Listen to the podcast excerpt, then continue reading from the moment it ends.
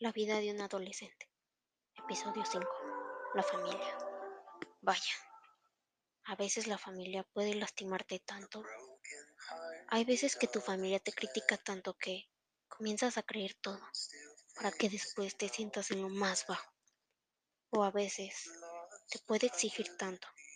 Te presionan para ser alguien perfecto, para siempre ser el mejor de la familia y genera que comiences a sentirte presionado, estresado, frustrado. La familia dice que lo hacen por tu bien, para que triunfes, pero lo hacen de la manera más horrible. A veces pensamos que les interesa más tu apariencia que tu estado emocional.